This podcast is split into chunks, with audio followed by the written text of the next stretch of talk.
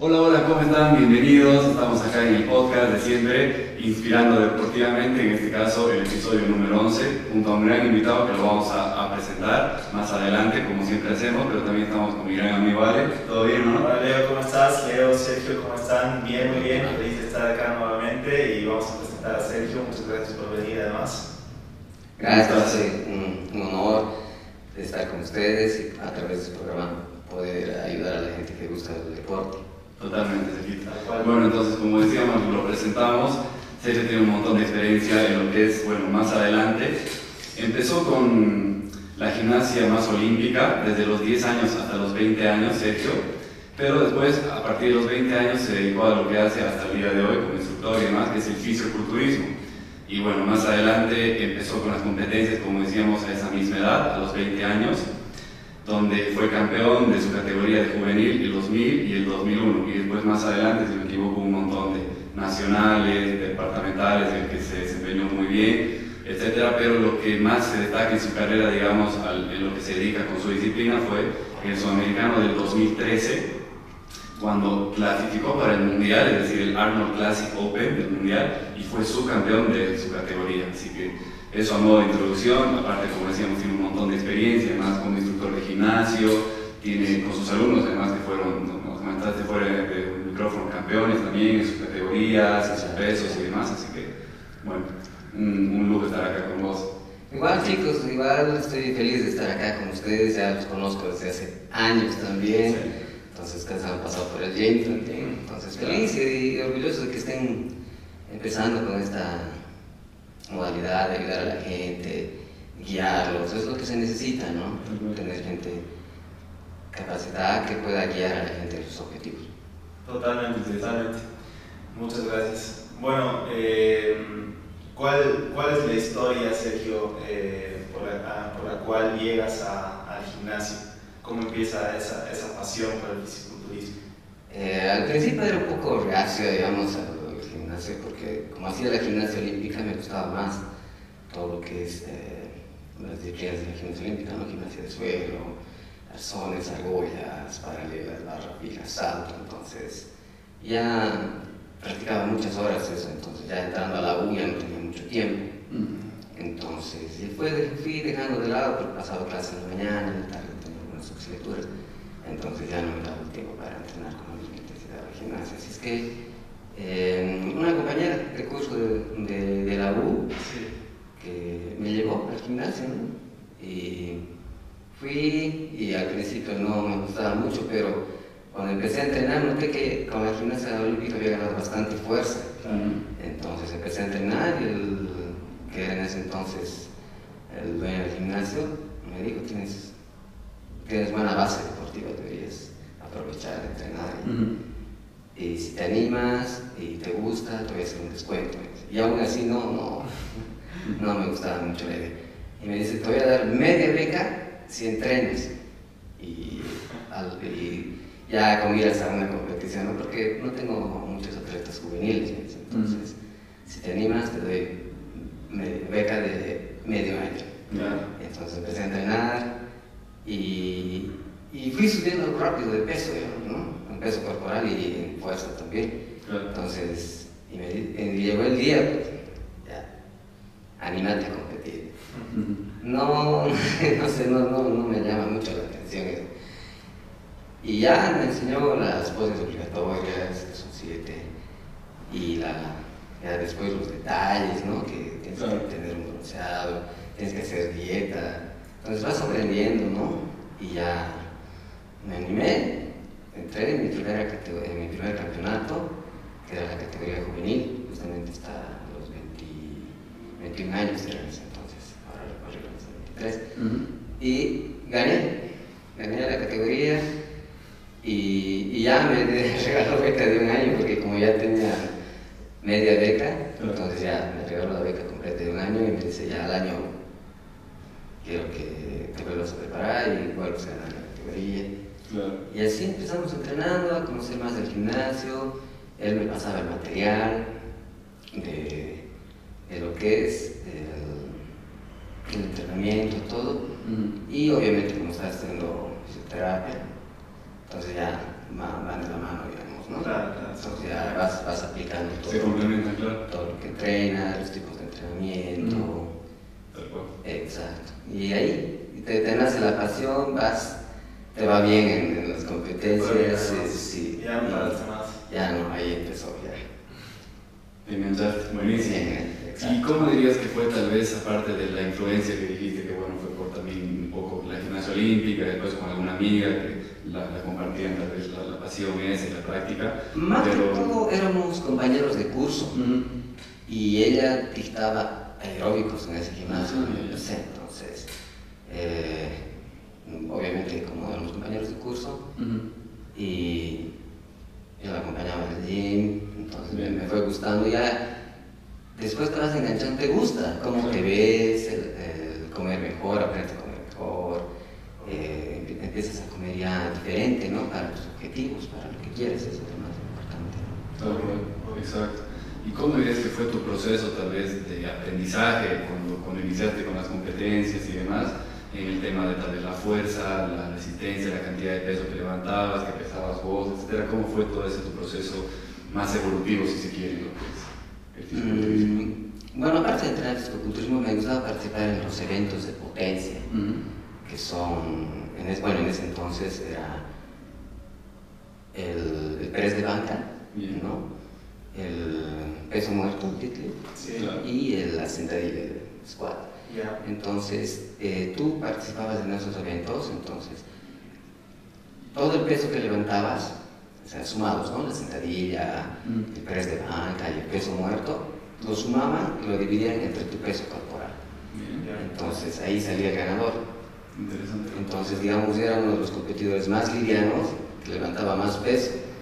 Entonces, ya ahí también me fue bien, Claro. y plus. sí, entonces igual gané las competencias de potencia en ese entonces, ahora ya creo que manejan de manera diferente con tablas, Bien. pero antes era así, tenías tres oportunidades de levantar el máximo peso, una sola repetición en el press de banca, una sola repetición en la sentadilla y una repetición en el, peso muerto. Sumaban los pesos y lo dividían entre el peso corporal y de ahí salía el ganador.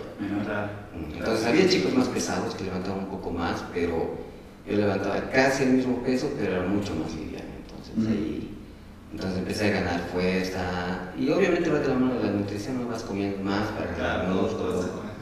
Y Entonces ya para las categorías siguientes ya empezaba con un superávit calórico, empezaba a subir de peso y después la otra etapa, ¿no? Como, como hacemos en, en el bodybuilding que es eh, tu etapa de volumen y después Claro. ya tu etapa de definición. Tal cual, tal cual. Eso, eso te iba a preguntar, ¿cómo, ¿cómo te preparabas? ¿Cómo se maneja ese tema, digamos, de si vas a competir en un torneo de potencia o si vas a competir en el bodybuilding o en un... Bueno, al principio, ¿Cómo, sí, cómo, cómo manejas, digamos, el tema de, de las distintas etapas? por ejemplo, en las competencias de potencia ya, ya las dejé porque a veces representaban muchas, muchas lesiones. Entonces, más enfocado ya solo en el bodybuilding. Entonces, empezaba a entrenar ya en una rutina dividida. Entonces, un grupo muscular lo entrenaba dos veces a la semana.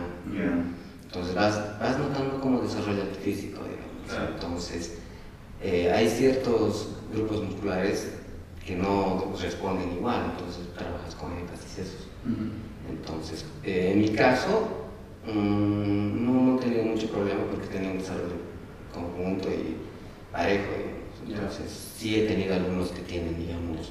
¿Qué sí, que tenían problema con las piernas o con la parte del muslo, no lo podían desarrollar en relación al torso. Claro. O viceversa, que tenía otro alumno que igual no podía desarrollar los brazos, o de- dependiendo de su biotipo también. ¿no? Eso, eso me influye bastante. Sí. Entonces, trabajamos más con énfasis a, si es competitivo, a comidas a una categoría y viendo que tenga la mayor simetría posible y las exigencias de cada categoría. ¿Y es. cuánto tiempo, por ejemplo, o sea, seis meses, ocho meses, o seis es muy poco y ya estás Eh, tarde, digamos? Dependiendo, por ejemplo, si tiene base de otro deporte, eh, puede ser que su preparación sea mucho más rápida. Claro.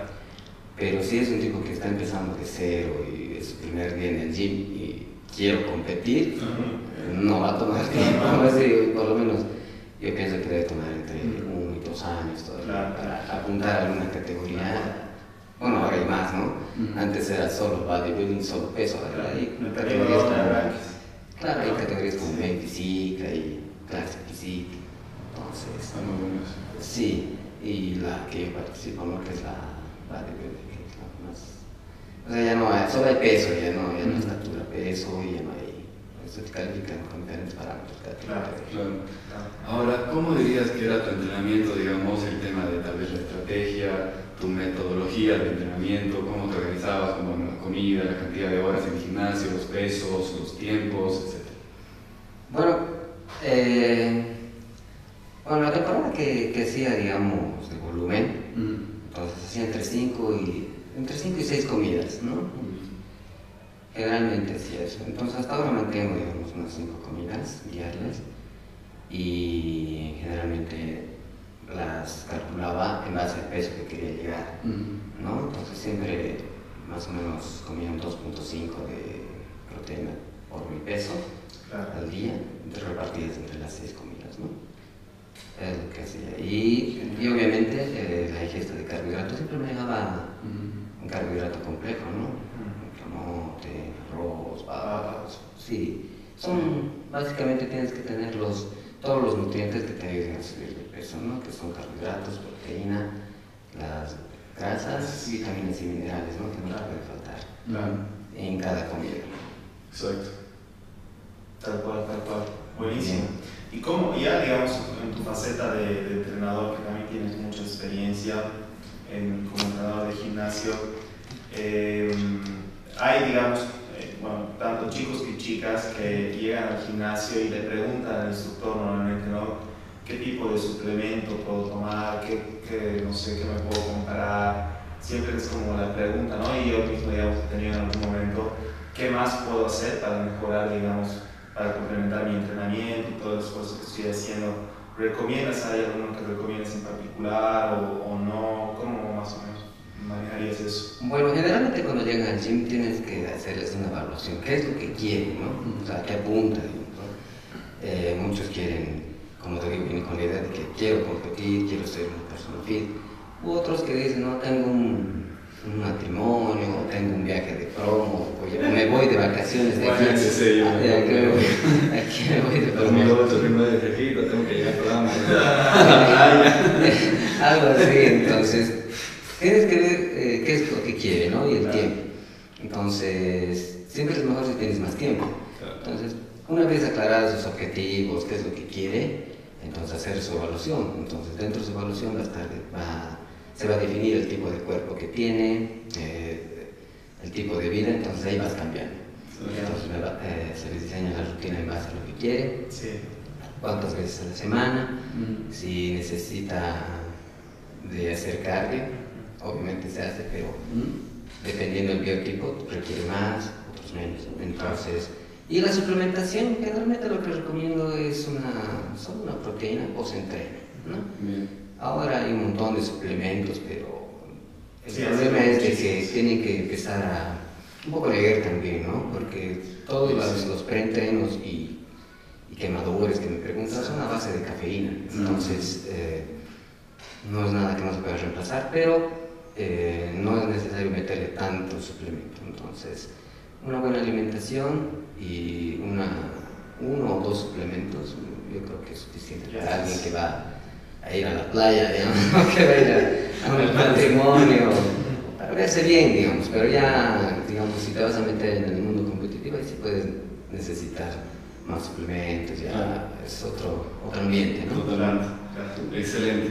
Bueno, a modo de introducción, la parte 1, como siempre hacemos, estuvo muy bueno por, tus, eh, por las experiencias, por todo lo que contaste como anécdotas, tus inicios y todo. Muchísimas gracias. Y ahora, como siempre hacemos, un pequeño intervalo para que pruebes su, su menú fit que tiene del restaurante de un amigo de Ale, que está buenísimo. Que más adelante vamos a hacer el post y todo, porque va a ser un auspiciador con el que no- nos des ese apoyo, digamos, para lo que son los breaks y la comida fit. Así que bueno, en un rato nos vemos para la parte 2. Nos vemos en un ratito. Nos vemos en un rato.